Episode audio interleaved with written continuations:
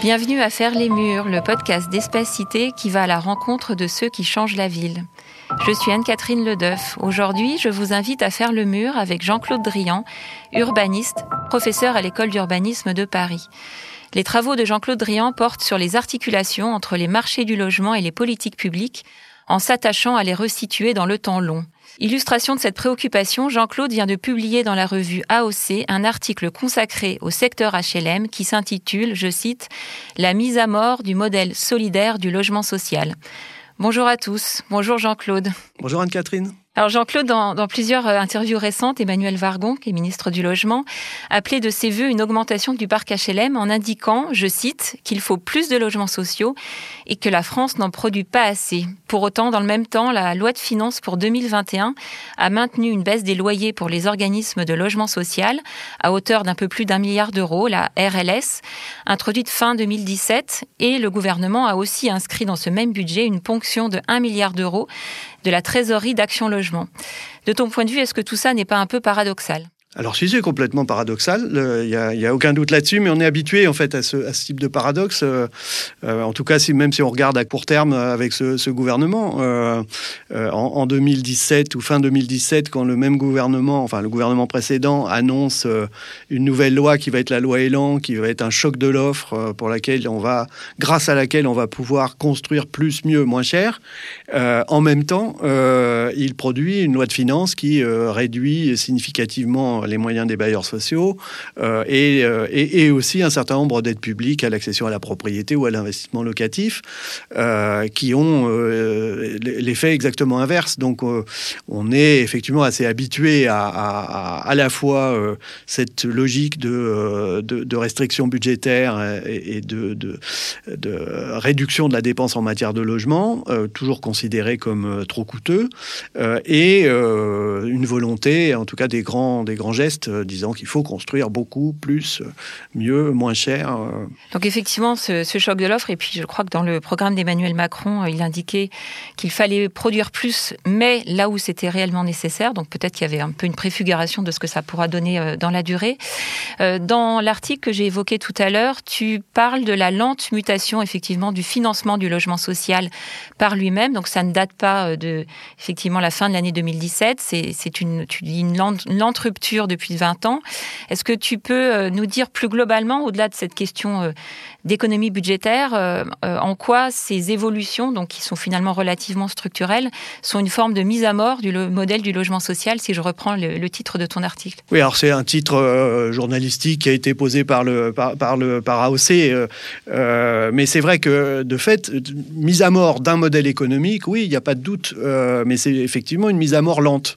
C'est une mise à mort qui a démarré il y a il y a, une vingtaine d'années et qui, qui s'est accéléré euh, depuis, euh, depuis l'élection d'Emmanuel Macron, mais, euh, mais, mais, qui n'est pas, pas nouvelle. Le, principe, c'est que le modèle économique du logement social reposait sur tout un ensemble de mécanismes, disons, solidaires. À la fois des apports financiers importants de la part de l'État, y compris des apports directs via des subventions, des apports du paritarisme de ce qu'on appelle aujourd'hui Action Logement et qui a été historiquement le 1% logement, et puis euh, l'épargne populaire euh, par laquelle la Caisse des dépôts et consignations prête aux bailleurs sociaux sur l'argent de nos livrets A. En fait, la ressource qui permet de prêter aux bailleurs sociaux, ce sont les livrets A de l'épargne populaire. depuis une vingtaine d'années, l'histoire de ce, modèle économique, c'est le retrait progressif des financements directs de l'État, qui continue à apporter pas mal d'aides hein, via des mécanismes fiscaux, hein, TVA réduite, exonération de taxes foncières, exonération d'impôts sur les sociétés.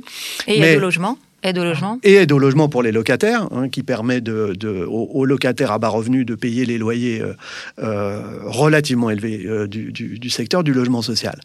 Mais le retrait des aides directes de l'État, c'est de l'argent qui, en fait, dont, en fait les bailleurs sociaux ont besoin.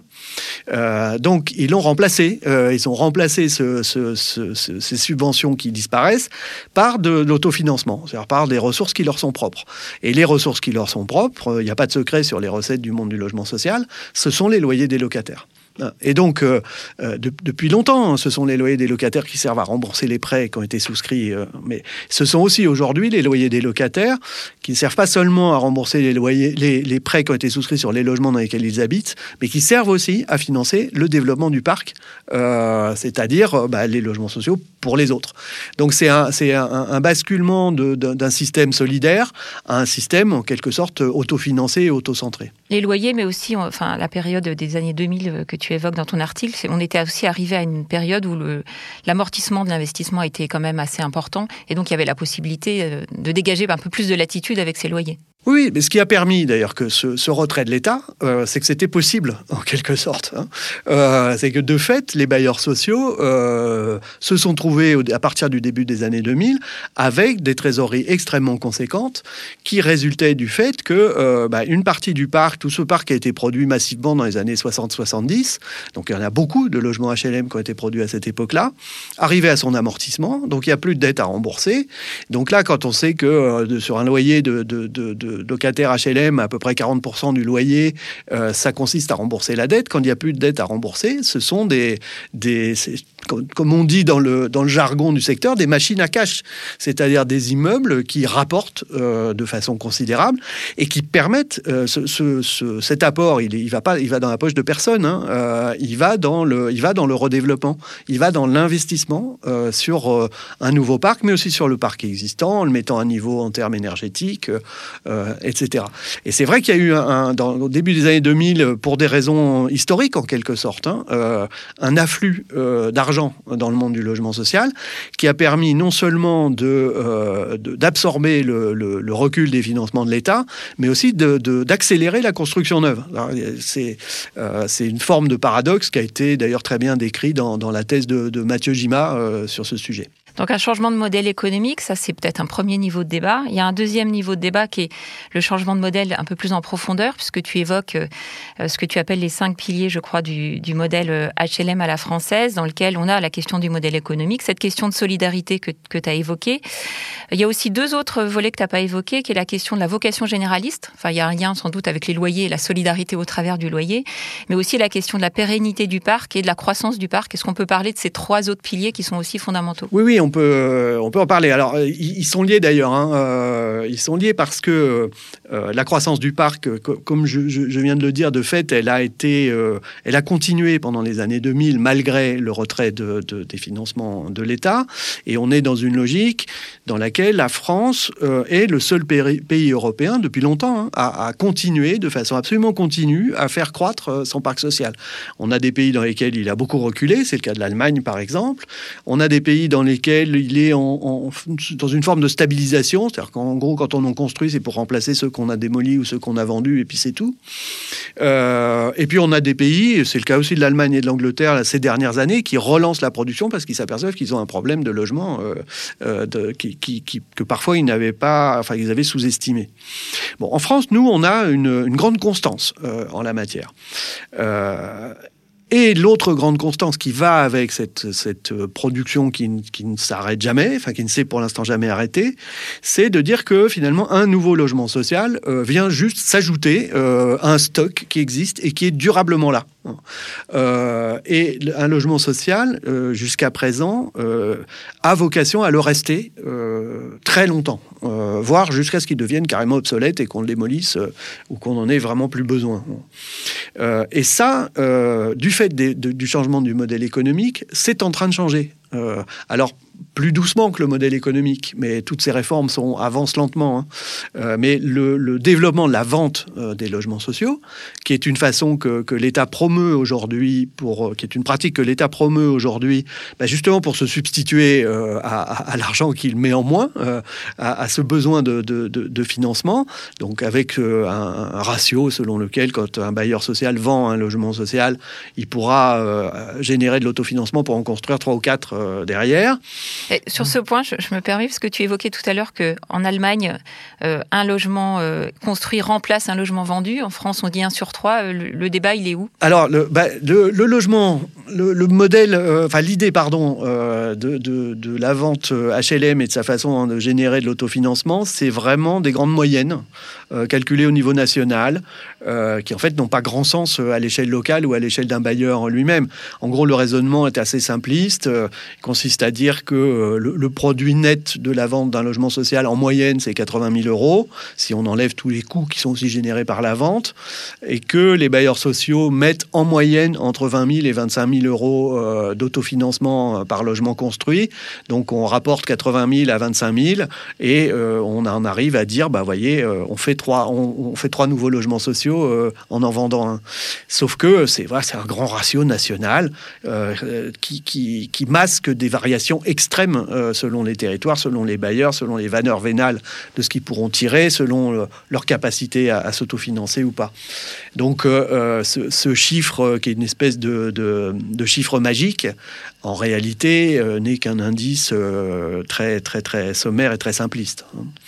Mais en tout cas, ce qui est clair, c'est que si la, la, la, vente se développe, et de fait, elle commence à se développer, hein, on sent qu'on a, on a une dynamique. Je ne pense pas qu'on arrivera aux 40 000 logements vendus par an qui sont annoncés comme un objectif par le gouvernement.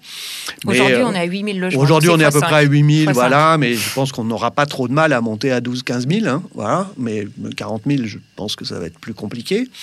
Mais en tout cas, ce qui apparaît clairement, c'est que certains bailleurs, euh, ceux qui ont qui n'ont pas trop de pression politique, euh, c'est-à-dire les, bailleurs sociaux du secteur privé principalement, mais pas seulement eux, aujourd'hui se posent la question, euh, dès le moment où ils, où ils, investissent dans des opérations nouvelles, euh, de leur capacité à les vendre dans 15 ou 20 ans.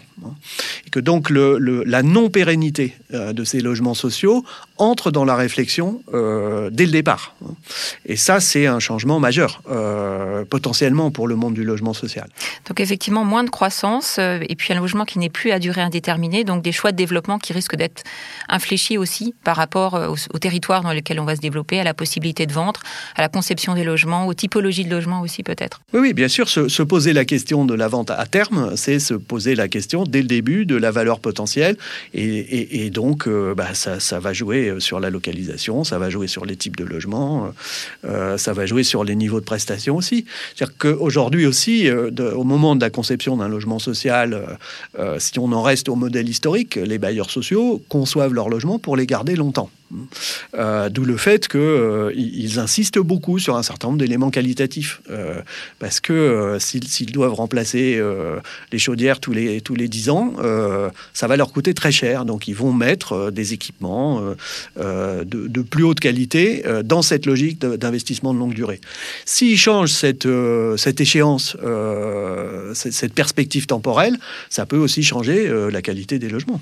Et effectivement aussi peut-être les typologies. On manque de petits logements en France parce qu'on manque de petits loyers aussi. Et le risque, c'est qu'on aille vers des typologies plus familiales, plus davantage dévolues à l'accession. Oui. Alors oui, enfin, on a les mouvements peuvent aller dans les deux sens en fait. Euh, il faut, il va falloir l'observer. Pour l'instant, on est, euh, on est au début hein, du processus. Donc, euh, l'Union sociale pour l'habitat a lancé un, programme de recherche sur le sujet qui a commencé l'été dernier, qui commencera à donner quelques résultats dans 2021 sur les stratégies des bailleurs, la façon dont ils s'adaptent justement à cette perspective de développement de la vente. On n'est pas encore, voilà, on, c'est encore un peu tôt pour pour le dire, mais euh, effectivement, on voit bien que parmi les demandeurs de logements sociaux, on a aujourd'hui 40% de personnes seules, que donc il y a un enjeu euh, à produire des, logements de deux pièces hein, euh, dans le parc social, parce qu'ils ne sont pas très nombreux dans le parc existant. quel est, quel, est le potentiel de revente de ces deux pièces? Est-ce qu'il est supérieur ou inférieur à celui des quatre pièces? C'est pas évident. Les quatre pièces, c'est cher. Euh, parce qu'il y a plus de mètres carrés. Euh, le deux pièces, il peut se revendre facilement à un investisseur, par exemple. Il y a un cinquième pilier dont on n'a pas parlé, c'est la question du modèle généraliste, voilà, qui est une fierté française, en tout cas, qui est souvent comparé euh, à nos voisins européens. Qu'est-ce que ça peut changer sur ce modèle-là?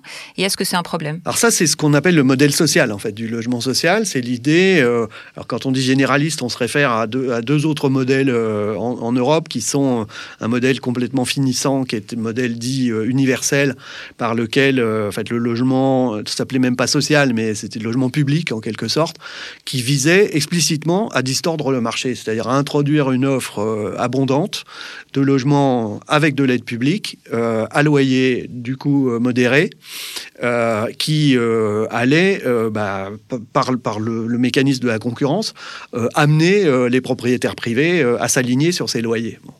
Euh, ça, ce modèle-là, qui a, été très fort en Suède, qui a été fort aux Pays-Bas, euh, qui a été fort dans, un certain nombre d'autres pays, notamment toujours plutôt en Europe du Nord, euh, ce modèle-là, il est mort, notamment du fait des injonctions de l'Union européenne, parce que bah parce que on, met de l'aide publique pour distordre la concurrence, ce qui est ce qui n'est pas censé être acceptable dans notre dans notre Union européenne. Euh, donc ce modèle, il est en train de mourir. Euh, et puis à l'autre extrémité, on a le modèle dit résiduel, alors qui fait très très peur, euh, qui, qui, est vraiment le repoussoir absolu pour le monde du logement social en France, dans lequel le logement social est destiné aux plus pauvres, aux plus exclus. Alors c'est un, un, modèle ambigu parce que c'est celui qu'on trouve dans les pays d'Europe du Sud, dans lesquels il y a très peu de logements locatifs sociaux. Donc là, on est vraiment dans, dans, dans un, parc très résiduel, très stigmatisé. Euh, je, me souviens d'échanges avec des, collègues espagnols euh, qui, quand ils parlent de ce logement euh, locatif social en Espagne qui est très très peu développé, ils disent ah oui c'est le logement des gitans. Ah, bon d'accord ok. donc on voit le, stigmate immédiat. mais on a aussi c'est aussi le modèle qui a pris le pas au Royaume-Uni. Alors qu'au Royaume-Uni, on a encore beaucoup de logements sociaux. On en a même plus qu'en France, encore, même si euh, on en a vendu beaucoup euh, depuis, depuis 30 ans ou 40 ans. Euh, mais où, du fait du, cadre juridique, se trouve vraiment réservé aux ménages à, faible revenu qui ne bénéficient pas durablement d'un droit au maintien dans les lieux. Bah, quand les revenus ont augmenté, on s'en va. alors en France, on est entre les deux.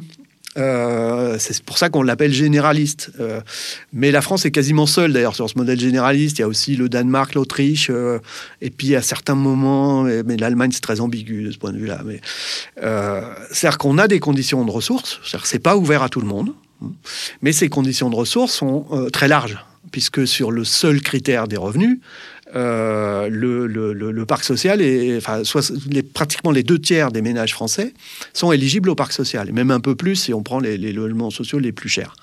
Euh, donc, euh, donc c'est, très ouvert, le parc social français, d'un point de vue juridique, il n'est pas du tout centré sur la pauvreté. maintenant, et, ça, ça, amène aussi un certain nombre d'acteurs, et c'est à mon sens discutable, hein, à dire euh, le, parc social, certes, il doit loger, il doit, répondre au droit au logement, mais il doit être aussi, euh, en tant que tel, un lieu de mixité sociale. Euh, ça, c'est discutable, me semble-t-il. Hein. Est-ce que c'est au sein même du parc social qu'il doit y avoir une mixité sociale? C'est en tout cas euh, discuté. Et, pour avoir cette mixité sociale, on a un certain nombre de garanties, des plafonds de ressources élevés, et puis euh, le droit au maintien dans les lieux. C'est-à-dire une fois qu'on est rentré, finalement, alors il y a eu quelques, quelques réformes ces dernières années qui ont un petit peu atténué ce droit au maintien dans les lieux, mais en fait, à la marge, euh, une fois qu'on est entré dans le parc social, même si ses revenus augmentent, on peut y rester. Le cas échéant, on va payer un petit supplément de loyer, mais c'est jamais suffisamment dissuasif, en tout cas là où le logement social a un écart très très fort avec les loyers du, du, marché. C'est ça le modèle généraliste. Mais le fait de, de, réserver le logement social à ceux qui en ont le plus besoin, ou même euh, voilà, la question du logement d'abord, de considérer que c'est plus souhaitable évidemment d'être dans un logement social que dans, des étapes très nombreuses d'hébergement. Euh, donc est-ce que, euh, enfin, le fait de, considérer ça, comment ça tient avec ce que tu disais tout à l'heure sur l'évolution du modèle économique? C'est-à-dire effectivement, on peut considérer que c'est ce modèle résiduel en soi est, un vrai choix et est un choix assez incontestable si on a une croissance euh, des publics les plus défavorisés. Comment ça fonctionne avec cette logique d'autofinancement et de ressources essentielles qui est la question des loyers? Où est l'équilibre? Il y, a, y, a, y, a, plusieurs plusieurs raisons, enfin il y a plusieurs réponses possibles. Hein. D'abord, euh, d'abord la première réponse, c'est que ce modèle résiduel, est-ce que c'est un choix ou pas? Je suis pas sûr à ce stade, à ce que ça soit un choix, euh, parce que tous les acteurs politiques, à part disons, la, droite la plus à droite, euh, euh, disent euh, qu'il faut préserver ce modèle généraliste. et le monde du logement social, alors encore plus, que ce soit les locataires en place ou les, bailleurs sociaux. En revanche, il y a bien un mouvement de fond qui fait que, de fait, la, la, demande de logements sociaux aujourd'hui se situe à des niveaux de revenus qui sont nettement en dessous des plafonds très très loin en dessous, et que le peuplement aujourd'hui du parc social euh, est caractérisé aussi par euh, une très forte majorité de ménages à très bas revenus. Donc la résidualisation, de fait, elle est en marche, euh, en cours, pardon, en marche, j'essaie d'éviter, mais elle est, en cours et elle avance à grands pas. Donc ça, c'est un premier élément, indépendamment des choix politiques, de fait, le, mouvement se, produit. Maintenant, le lien avec le modèle économique, c'est c'est le, problème majeur euh, du fait que, compte tenu de ses besoins de financement et compte tenu de sa réglementation en matière de loyer, aujourd'hui, les logements sociaux que l'on produit sortent avec des loyers trop élevés. Euh, pour les ménages, euh, les ménages à très bas revenus euh, dont on parle aujourd'hui. Alors là, il y a eu là aussi il y a une étude très intéressante qui a été menée l'année dernière par un collectif d'associations sur sur le, les mécanismes d'exclusion sur le critère du bas revenu. C'est-à-dire qu'aujourd'hui, une partie des, des non-attributions de logements sociaux se font au prétexte de revenus insuffisants. Ce qui peut quand même sembler un peu paradoxal euh, quand, on a euh, des, logements sociaux qui sont censés être là pour ça. Hein.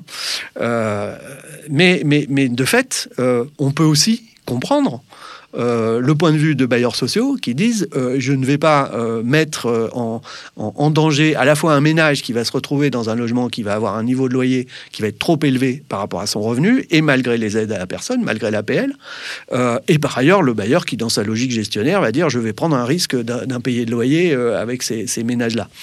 Donc on a, on a aujourd'hui un problème de de, correspondance entre ce que sont réellement les revenus des locataires et ce que sont les loyers euh, des logements qu'on produit. Parce que des logements pas chers, il y en a, mais ils sont dans le stock, ils sont dans, ces fameux logements produits dans les années 60 et 70, que d'ailleurs pour une part on démolit dans le cadre des opérations de renouvellement urbain. Euh, mais euh, les, logements nouveaux, ils sont clairement trop chers. Et pourquoi ils sont trop chers? C'est parce qu'ils sont pas assez financés. Donc l'enjeu du financement, euh, et évidemment premier pour comprendre les, évolutions du modèle et les paradoxes qu'on peut y trouver. Donc la boucle est bouclée, si je puis dire. Certains de tes, confrères, certains chercheurs parlent de financiarisation euh, du secteur. Est-ce que, de ton point de vue, c'est exagéré? On reprend la comparaison avec l'Angleterre, l'Allemagne. Est-ce qu'on va vers cette évolution-là ou est-ce qu'on en est encore relativement préservé en France? Alors, du logement, du secteur spécifique du logement social, je pense qu'on en est tout à fait préservé. Euh, euh, ce qui est une vraie différence avec l'Allemagne, dans laquelle, euh, pour des raisons historiques, depuis les années, depuis le début des années 2000 et même déjà dans le courant des années 90, en fait, ce qui s'est produit aussi après la réunification, en fait, hein, c'est ça a été la vente de, de patrimoine massif hein, par dizaines de milliers de logements qui ont été vendus par des villes qui en étaient propriétaires souvent euh, à, des, à des fonds d'investissement, allemands pour une part, internationaux d'autre part, des fonds de pension, ces fameux fonds de pension, euh, qui ont acquis euh, voilà, des, des, patrimoines par dizaines de milliers ou par milliers ou par dizaines de milliers de logements. Aujourd'hui, on n'en est pas là en France. on a un secteur HLM qui est un secteur puissant.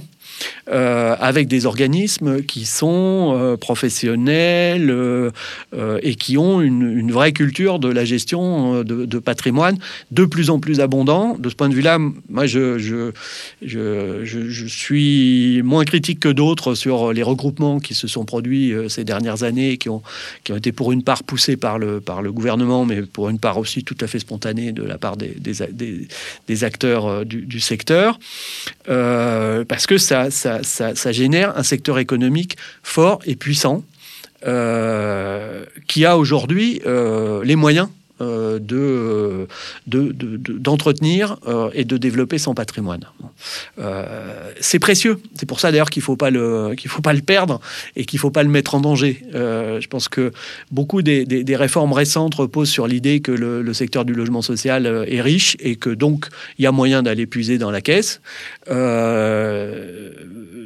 pour ma part, je pense que c'est une très bonne nouvelle que le secteur du logement social soit riche, parce que ça lui permet d'assurer efficacement sa mission, sans qu'on ait besoin d'aller chercher des, des, groupes financiers pour, pour investir.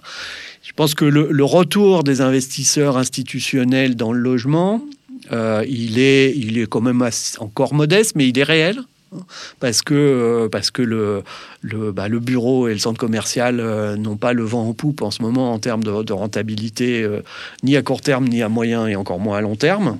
Et que donc le logement retrouve un intérêt qu'il avait complètement perdu depuis les années 80, hein, où s'étaient tous retirés de ce, de ce secteur.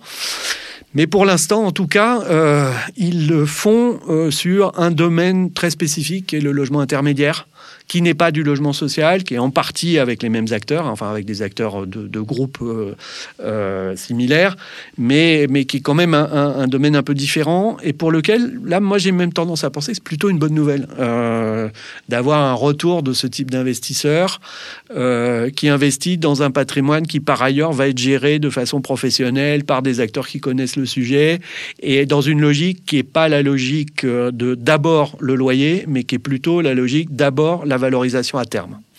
Mais ça veut dire effectivement des perspectives à 15-20 ans. Euh, donc je pense peuvent s'avérer pertinentes pour le logement intermédiaire.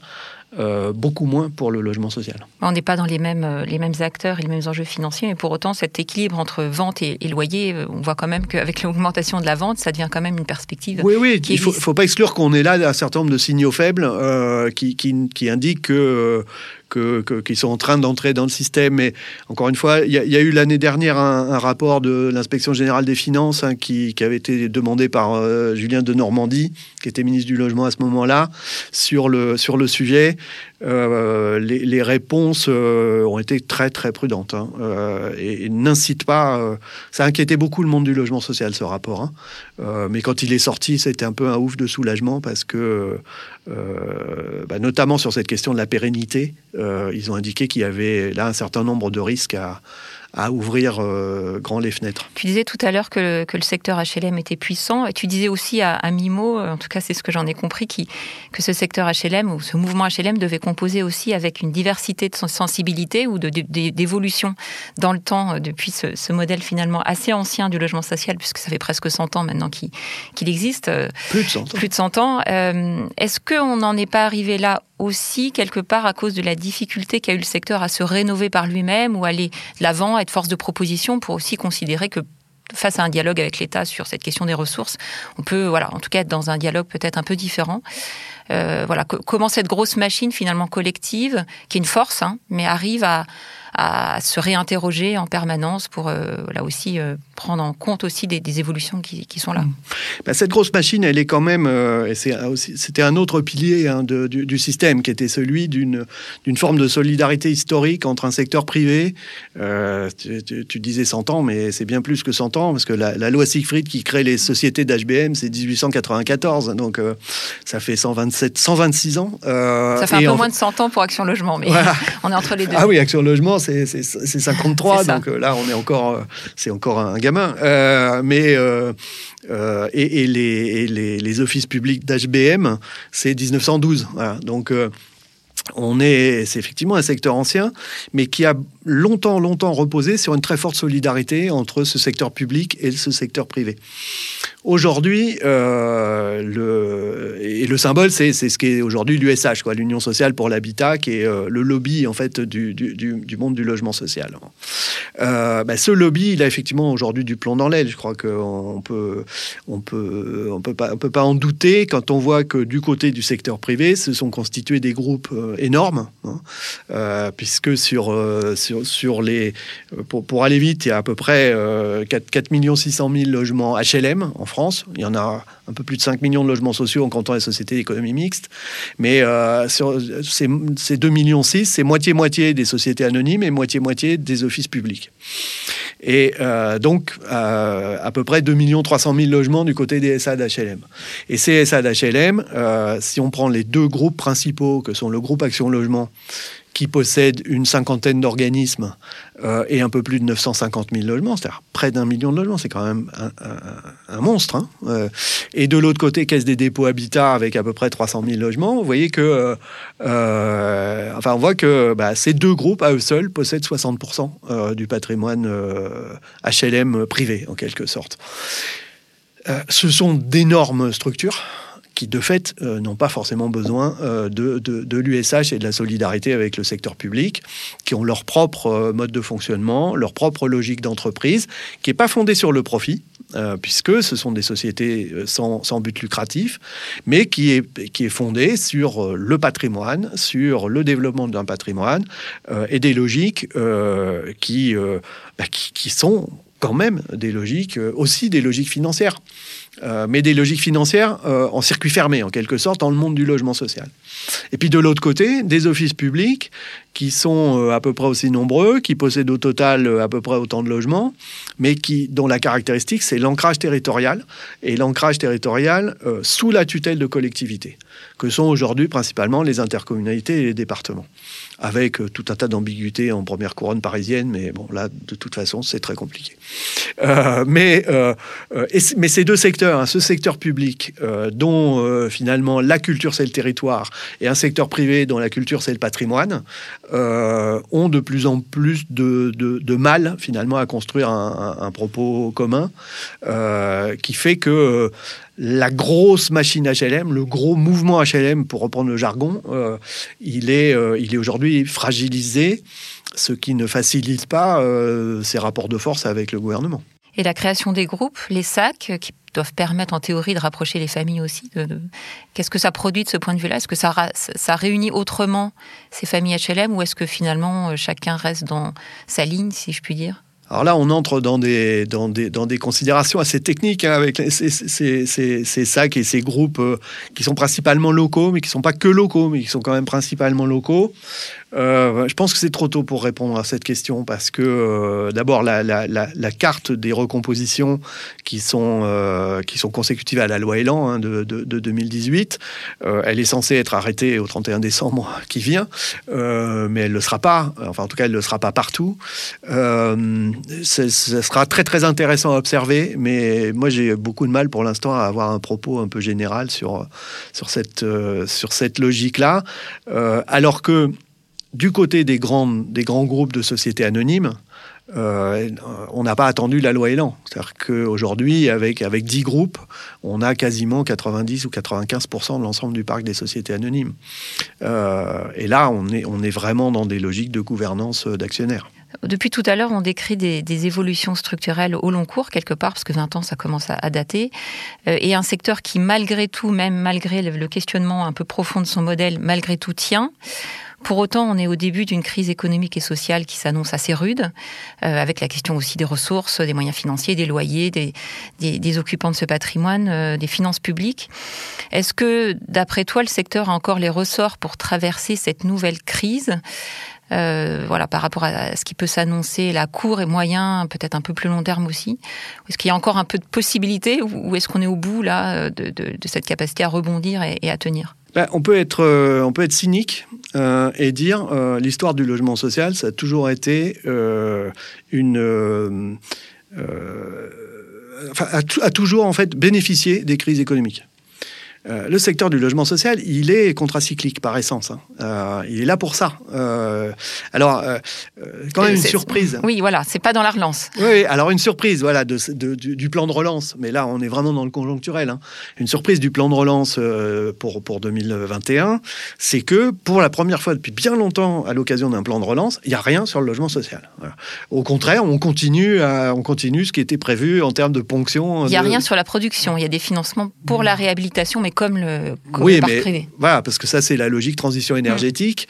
Mm. Euh, mais, mais sur, le, sur le développement du parc, il euh, n'y a rien mais dans le parc privé non plus d'ailleurs. Enfin, si ce n'est si quand même des, des, formes de pérennisation de dispositifs d'aide qui étaient censés euh, rapidement disparaître, comme le Prato Zéro ou le Pinel. Euh, mais là, bon, on les prolonge d'un an ou deux pour, pour, pour pas générer un, un, un contre-choc d'offres, alors que c'est pas le moment. Donc le, le, à terme, le risque pour, le monde du logement social, c'est une, réduction encore des moyens. Ça peut être. Alors, comment réduire les moyens hein, aujourd'hui du parc social? Probablement pas par les aides à la personne, parce que là, ça serait une provocation dans, le contexte de crise économique, de montée du chômage, de, de, montée de la pauvreté, au moins conjoncturelle. Espérons que ça ne soit que conjoncturel, mais au moins conjoncturel et qui va sans doute nous, toucher au moins dans les deux ou trois ans à venir, euh, ça serait une provocation de renier encore sur les, sur les aides à la personne. Et je ne pense pas euh, que ça soit à l'ordre du jour. Euh, donc sur quoi peut-on encore prendre, hein, puisqu'il n'y a plus de subventions On peut prendre encore sur les aides fiscales. On peut, on peut remonter le taux de la TVA, ce qui avait été déjà fait d'ailleurs en partie en, 2018. Et puis on peut supprimer les, les, les exonérations de taxes foncières, on peut supprimer l'exonération d'impôt sur les sociétés. Ça, les bailleurs sociaux s'en inquiètent pas trop parce qu'ils disent c'est pas grave, il suffit de faire semblant de pas avoir de bénéfices, comme ça on paiera pas d'impôt sur les sociétés. Euh, et euh, bon, euh, c'est ça le risque, c'est qu'effectivement, compte tenu de, l'ampleur de la dépense publique qui a été générée par la crise, il y ait des, à échéance un, an ou deux, pas tout de suite, hein, mais 2022, peut-être plutôt d'ailleurs 2023 compte tenu du contexte politique à venir, qu'il y ait des, serrages de vis de ce point de vue-là. à ce moment-là, bah oui, le, risque de, de mettre en cause la poursuite du développement du parc social euh, bah, deviendra encore plus fort. Parce que euh, ce que je disais tout à l'heure, c'est que jusqu'à présent, finalement, enfin, je ne l'ai pas exactement dit comme ça, mais jusqu'à présent, euh, s'il y a une réduction de la production dans le logement social, de, logements sociaux en 2019-2020, euh, en fait, on ne sait pas très très bien dire euh, pourquoi. Est-ce que c'est parce que on observe bien une baisse, hein, c'est clair, et surtout en Ile-de-France. mais est-ce que c'est les élections municipales qui ont toujours un effet de, de, ralentissement de la production de logements? Est-ce que c'est la réduction de loyer de solidarité et du coup les moyens des bailleurs? Est-ce que c'est en 2020 euh, la crise sanitaire, euh, c'est probablement un peu tout ça. Euh, donc comment démêler de façon claire le, la causalité de cette réduction de la production? Première question. Deuxième question, enfin ou deuxième remarque, c'est que de fait la production, elle reste quand même à un niveau relativement élevé. Donc pour l'instant, finalement, le secteur a réussi euh, à, amortir en quelque sorte la baisse de recettes euh, liées, à la RLS. La grande question qui se pose et, qu'on voit, euh, en tout cas dans les chiffres que diffuse le monde du logement social, dans une logique de lobby, hein, donc il faut toujours aussi les prendre comme ça, hein, c'est que euh, c'est pas durable. Hein. C'est-à-dire que à échéance 2025, 2030, 2035, on va finir par épuiser ces, ces, sources d'autofinancement. On, pioche dans la caisse et un jour la caisse va être vide, euh, et donc à terme euh, cette production va, baisser. Alors si euh, bah, si on rajoute de la fragilité en retirant un certain nombre de financements, bah, cette échéance viendra plus on arrive euh, au terme de, cette conversation, Jean-Claude. Alors j'ai une dernière question traditionnelle. Je m'en excuse par avance, mais je, te demande de bien vouloir y répondre. Si tu devais faire le mur pour une cause, euh, voilà, compte tenu de ton parcours euh, personnel, professionnel, quelle serait cette cause? Alors, mon parcours personnel, déjà, c'est que il y a longtemps, hein, mais quand j'étais gamin et que j'étais en pensionnat, je faisais souvent le mur justement. Donc j'ai une grande habitude de faire le mur. Je l'ai pas complètement perdu. Maintenant, bon, pour être plus sérieux. Euh, moi, mon métier, moi je suis enseignant-chercheur, hein, c'est comme ça qu'on appelle le, métier des universitaires. Mais euh, si je prends mon cas personnel, je suis plus enseignant que chercheur en fait. Et c'est donc de ce côté-là, moi, que je vois des enjeux, des enjeux forts. Et si on fait le parallèle avec la question du logement, euh, là aussi, quand on parle du logement, on, a toujours tendance à avoir des temporalités différentes, à la fois celle de l'urgence, il faut loger les gens tout de suite, et puis les temporalités à plus long terme. Et quand on parle de l'urgence, euh, moi je pense que là il y a vraiment une urgence, il faut remettre les étudiants à l'université. Et là je crois qu'il faut vraiment se battre pour ça, parce que euh, pour nous enseignants c'est compliqué, mais pour les étudiants, et pas seulement les étudiants de première année, euh, c'est extrêmement difficile. Donc là je pense qu'il faut vraiment arriver à se battre pour qu'on puisse enfin revenir. Et puis à plus long terme, et ça renvoie à la question de, l'université et, du logement, moi, je, j'aimerais vraiment qu'on arrive, enfin, c'est un peu ce que j'essaie de faire depuis longtemps hein, euh, à l'université, hein, qu'on arrive à ce que euh, le secteur du logement et les professionnels du logement sortent euh, plus de leur technicité. On voit bien que c'est un domaine extrêmement technique. Euh, euh, extrêmement compliqué et que monter une opération de logement social ou de promoteur, euh, ça exige une, forte technicité. Mais moi, je, suis toujours gêné de voir un certain nombre de professionnels qui, par exemple, construisent des logements sociaux, qui sont de très bons techniciens, mais qui ignorent totalement pourquoi ils le font. Et, et, moi, mon métier, c'est d'essayer de former des jeunes professionnels qui savent pourquoi ils font ce qu'ils font, quel que soit ce qu'ils font dans le domaine du logement, qu'ils soient dans des cabinets de conseil, dans des chez des bailleurs sociaux euh, et, que les, uns et les autres se comprennent mieux. Et je pense que ça serait un bon moyen, euh, au-delà de la question des politiques publiques et des, des, politiques des gouvernements, de faire progresser les choses dans ce domaine. Merci. En tout cas, j'espère que cet enregistrement, malgré quelques termes un peu techniques parfois, aura permis effectivement de dépasser la, seule technicité de, notre sujet. Merci Jean-Claude. Bah, merci Anne-Catherine.